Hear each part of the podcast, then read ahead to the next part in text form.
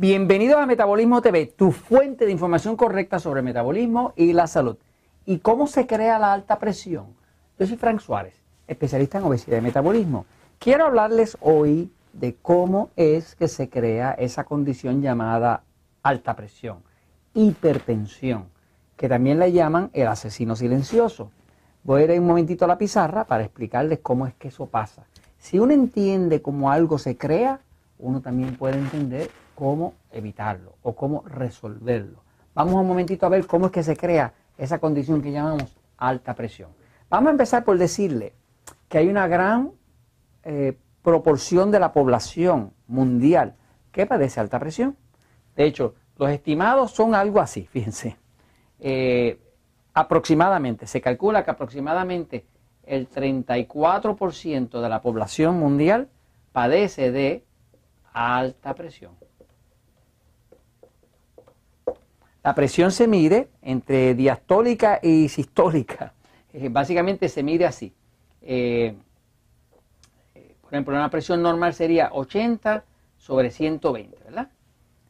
Eh, este 80 significa la presión que hace el corazón sobre las paredes de las arterias, la presión que hace sobre las paredes de sus arterias cuando él descansa. Porque el corazón bombea y descansa. Bombea y descansa. Y esta que está acá, la de arriba, es la presión que hace cuando bombea. Esto es lo que se consideraría como normal. De hecho, hay expertos que, que dicen que realmente debería ser más bien como 110 sobre 70.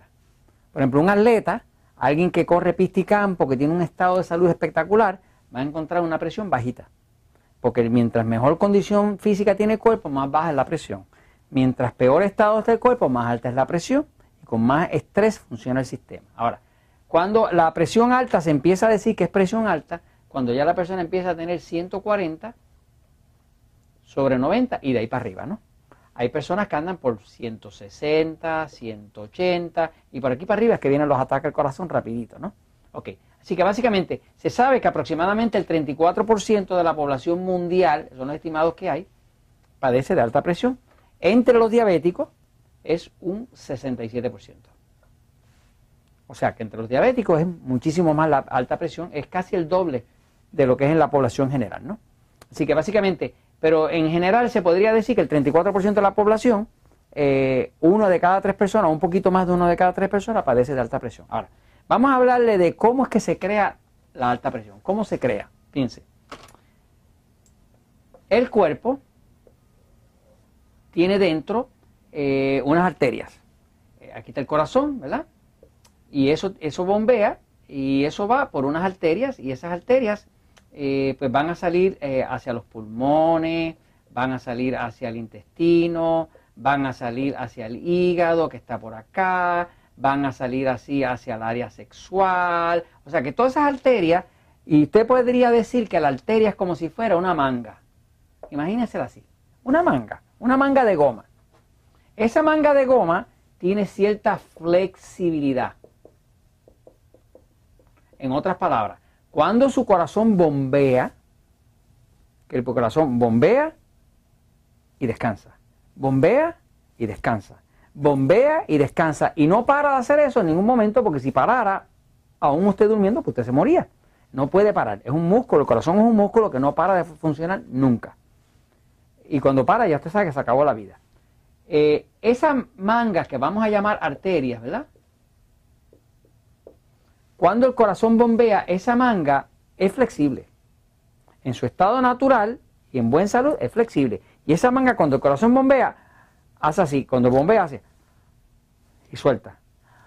Expande y suelta. Expande y contrae. Expande y contrae. Esa es la función normal. Quiere decir que si usted se puede imaginar todas esas arterias que están corriendo por el cuerpo, que van hacia las piernas, que van hacia los brazos, que, luego se pueden medir acá en su pulso, todo eso, todo eso se supone que cuando el corazón bombea, todo eso se expande.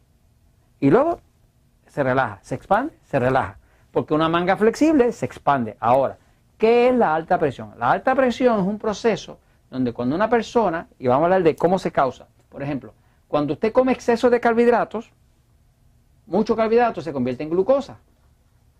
El exceso de glucosa crea un proceso que se llama glicación. Glicación es que si hay dos células, ¿no?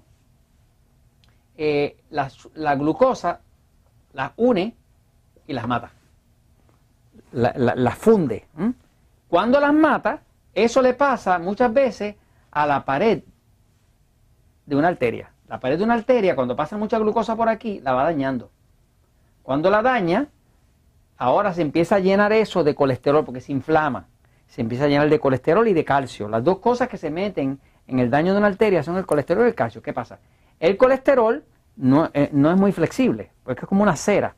Y el calcio es, es sólido, porque es como si fuera mármol. El, calcio es como el calcio de un hueso, es sólido, ¿no? ¿Qué pasa? Cuando las paredes se inflaman por el exceso de glucosa, por el exceso de azúcar, sobre todo el exceso de azúcar, ¿qué pasa? Esas paredes se llenan de colesterol y se llenan de calcio. Cuando encuentran una persona que tiene una arteria, que le hacen un, cadáver, ¿no? una persona que hace una autopsia al cadáver, encuentran esas arterias tapadas con colesterol y calcio. El médico puede llegar a decir, fue el colesterol el que tapó la arteria. Mentira. El colesterol estaba ahí para cubrir la inflamación que había en la pared de esa arteria para tratar de resolver el problema. Lo que pasa es que llega un punto que ya no lo puede resolver y sigue metiendo colesterol hasta que lo mata. Porque entonces le para el flujo de la sangre, ya la sangre no puede pasar por ahí, ¿no? Entonces, básicamente, lo que pasa es que su cuerpo se llena de colesterol y calcio. ¿Por qué? Porque las paredes de, las arterias se inflaman. Y cuando se inflaman por el exceso de glicación que está destruyendo las células, por el exceso de glucosa, pues entonces todo su cuerpo se empieza a llenar de dos cosas, colesterol y calcio. Como el calcio es duro, es sólido, es como si fuera una piedra, como un hueso, ¿no? Pues ahora cuando su corazón bombea, esa arteria no es flexible, así que ahora perdió la flexibilidad. Por lo tanto, le sube la presión. El corazón se ve obligado a subir la presión. ¿Por qué? Porque ahora el sistema no cede. Y como no cede, sube la presión. Eso pone un estrés en todo el sistema cardiovascular, que quiere decir todo el sistema de todos los conductos, arterias, venas y demás.